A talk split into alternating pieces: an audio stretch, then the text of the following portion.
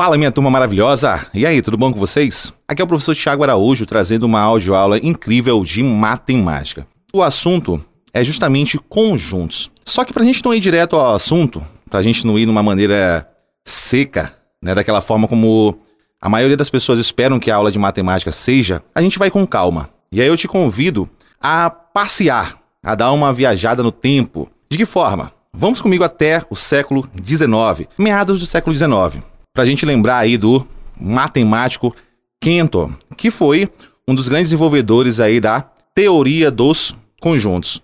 E é claro, como toda novidade, toda criação exige né, cautela e também vai aparecer muitas pessoas que são contra, que questionam, e não foi diferente com isso. Muita resistência, mas acabou que Kenton conseguiu desenvolver uma teoria que perpassa não só pela matemática, mas invade todas as áreas do conhecimento, que é essa tão famosa teoria dos conjuntos. Mais na frente a gente vai conversar sobre funções. E função nada mais é do que relação entre conjuntos. Tudo bem? Beleza. Mas já que eu falei sobre passar por outras áreas, eu quero te lembrar o seguinte: que existe uma disciplina chamada biologia, que com certeza você já ouviu falar ou até mesmo você já estudou. E lá em biologia, a gente estuda os animais. E dentro dos animais, você tem a classe lá dos vertebrados e dos invertebrados.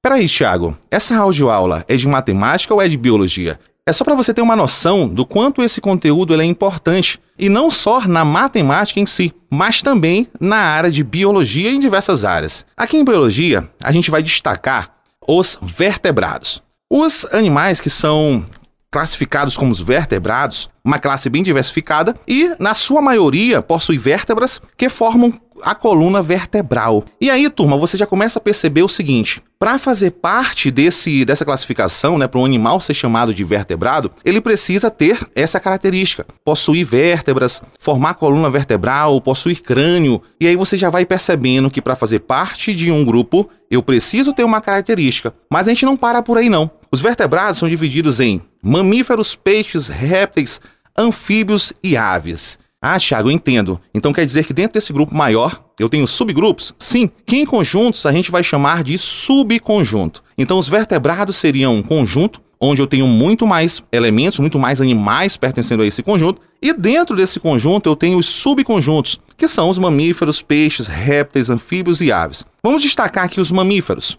O que, que um animal precisa qual é a característica que ele precisa ter para ser considerado como mamífero? Os mamíferos possuem sangue quente. As fêmeas têm glândulas mamárias com as quais amamentam os filhotes. Então observa, por exemplo, que não é qualquer animal que tem essa característica, e sim apenas os mamíferos. Então existem animais que são mamíferos e existem animais que não são mamíferos. Falando em linguagem de conjunto, a gente vai ter animais que pertencem à classe dos mamíferos e animais que não pertencem a essa classe. Da mesma forma, a gente vai ter para peixes, por exemplo. Uma das principais características deste grupo, né, desses peixes, é a respiração por brânquias.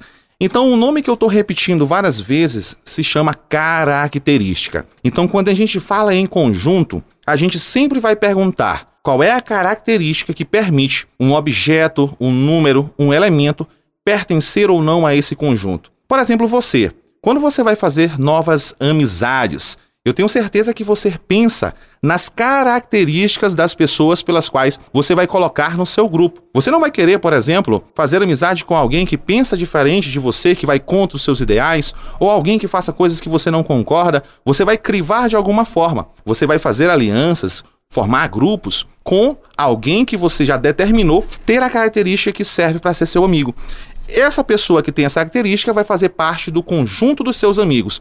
Então, sempre que eu quiser formar um conjunto, eu preciso determinar a característica, ou quando a gente fala dentro de uma linguagem mais matemática, eu preciso que esses elementos tenham propriedade, né? A mesma propriedade.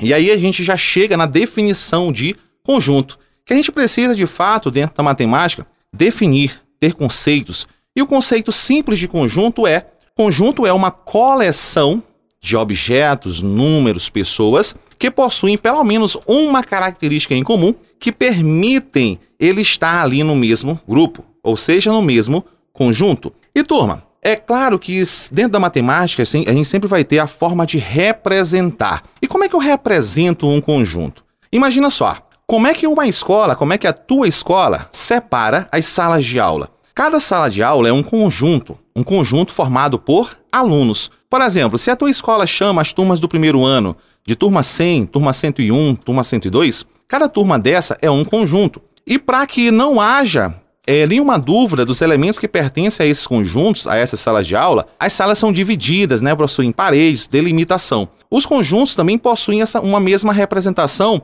que permite você separar esses elementos. E uma das primeiras formas de representar um conjunto é utilizando aquela famosa chave. Quando a gente fala assim, abra as chaves, que são as mesmas chaves que aparecem na expressão numérica. Lembra da expressão numérica que tem parênteses, colchetes e chave? Essa chave também serve para representar conjunto. Ou seja, nós vamos utilizar uma letra do nosso alfabeto, maiúscula, para representar o conjunto. Vamos supor que eu quero representar o conjunto dos alunos que torcem para o Flamengo. Eu vou chamar esse conjunto de F. Essa letra F vai ser uma letra maiúscula. E a gente usa a igualdade e abre chaves. Dentro dessas chaves, nós vamos elencar todos os elementos. Por exemplo, Joãozinho é flamenguista, ele está nesse conjunto, eu vou escrever o nome de Joãozinho. Maria é flamenguista, então ela pertence a esse conjunto. E todos os outros colegas que forem flamenguistas pertencem a esse conjunto, e aí nós teríamos que escrever o nome de todos entre chaves. Uma outra forma também de representar um conjunto é justamente utilizando a propriedade, a característica que permite um elemento estar ou não naquele conjunto. Por exemplo, o conjunto F é um conjunto formado por elementos tais que esses elementos são pessoas flamenguistas. Ou seja, eu não vou dizer que é Joãozinho, que é Maria, que é Pedro, eu vou apenas falar qual é a característica, qual é a propriedade que permite este aluno, esta pessoa, fazer parte ou não desse conjunto. Outra forma também é o que a gente chama de diagrama de Venn. Se assemelha bastante à representação por chaves. Só que aqui, no diagrama de Venn, a gente vai ter uma representação mais geométrica.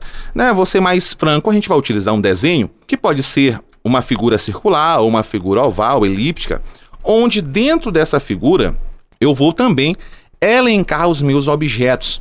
Por exemplo, eu quero o conjunto dos números naturais menores que 6. Eu vou colocar lá nesse conjunto o número 0, o 1, o 2, o 3, o 4 e o 5, da mesma forma que eu escrevo cada um dos elementos. Então, sempre que eu quiser usar uma representação onde eu escreva todos os elementos, eu posso utilizar tanto chaves quanto o diagrama de Venn.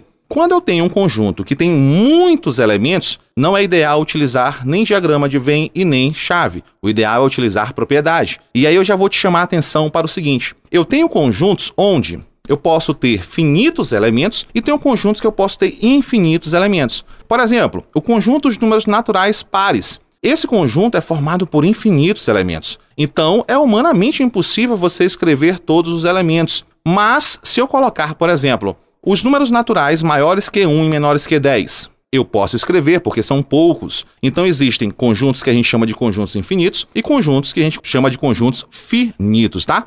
E para representar, turma, esse conjunto infinito, normalmente nós escrevemos alguns elementos e utilizamos o recurso lá do português, né, as reticências, aquele famoso três pontinhos, para poder simbolizar que ainda existem muito mais elementos. Além disso, a gente pode também ressaltar aqui alguns tipos de conjunto. Turma, será que existe algum conjunto que não possui elemento? Ora, pensa comigo. Você sabe o que é número primo? Se você não sabe, eu vou te falar agora. E se está esquecendo, eu vou te lembrar. Os números primos são números que possuem apenas dois divisores: o número 1 e o próprio número. E só existe um número par que é primo, que é justamente o número 2. Agora imagina eu falar assim: o conjunto dos números primos pares maiores que 10. Tiago, se só existe um número primo que é par e esse número primo par é o 2, logo não existe nenhum número primo par que seja maior que 10. Ah, Tiago, então quer dizer que esse conjunto é um conjunto que não possui elementos. E se ele não possui elemento, a gente chama de conjunto vazio. Da mesma forma, o conjunto dos números primos pares. Quem são eles? Qual é o elemento? Apenas o 2. Eu tenho um elemento e esse conjunto a gente chama de conjunto unitário. Outra forma, se eu estiver fazendo um estudo com os números primos, como é, esse, é o que eu estou fazendo agora nesse momento, esse conjunto total dos números primos a gente chama de conjunto universo. Ou seja, o conjunto global, aquele que possui, né, que tem todos os elementos de um estudo é chamado de conjunto universo. E existem algumas relações que a gente precisa também salientar. Uma delas é a relação de pertinência e a outra é a relação de inclusão. Tiago, mas pertinência, esse nome é meio esquisito. O que, que isso quer dizer? Ora, turma, quando eu falo relação de pertinência, eu estou me referindo à relação de pertencer ou não pertencer. Todo objeto ou número que está em um conjunto eu chamo de elemento. E esse elemento ele pertence ou não a um conjunto. Por exemplo, eu sou flamenguista, então eu pertenço ao grupo dos torcedores do Flamengo. Agora, vamos supor que eu não sou flamenguista, eu sou torcedor do Vasco da Gama. Não sei nem se é uma boa opção, mas vamos lá, brincadeiras à parte. E turma, se eu torço pro Vasco, não pertenço ao conjunto dos flamenguistas, ao conjunto dos torcedores do Flamengo. Ou seja, eu posso ou não pertencer. Essa é a relação entre elemento e conjunto. E para finalizar, a gente tem a relação entre dois conjuntos, que é a relação de inclusão. Um conjunto pode estar ou não incluído em um outro conjunto, que seria está contido ou não está contido. Por exemplo, o conjunto dos torcedores do Flamengo está contido no conjunto dos torcedores da seleção brasileira. E isso se todos os flamenguistas torcerem para a seleção brasileira. Quando é que um conjunto está contido em outro? Quando todos os seus elementos também pertencem a outro conjunto. Ou seja, todo maranhense nato, nascido no Maranhão, é brasileiro. Logo, o conjunto dos maranhenses está contido no conjunto dos brasileiros. Tá ok? Então aguardo você na próxima audioaula. Foi um grande prazer. Um forte abraço, professor Tiago Araújo. Tamo junto, valeu e fui!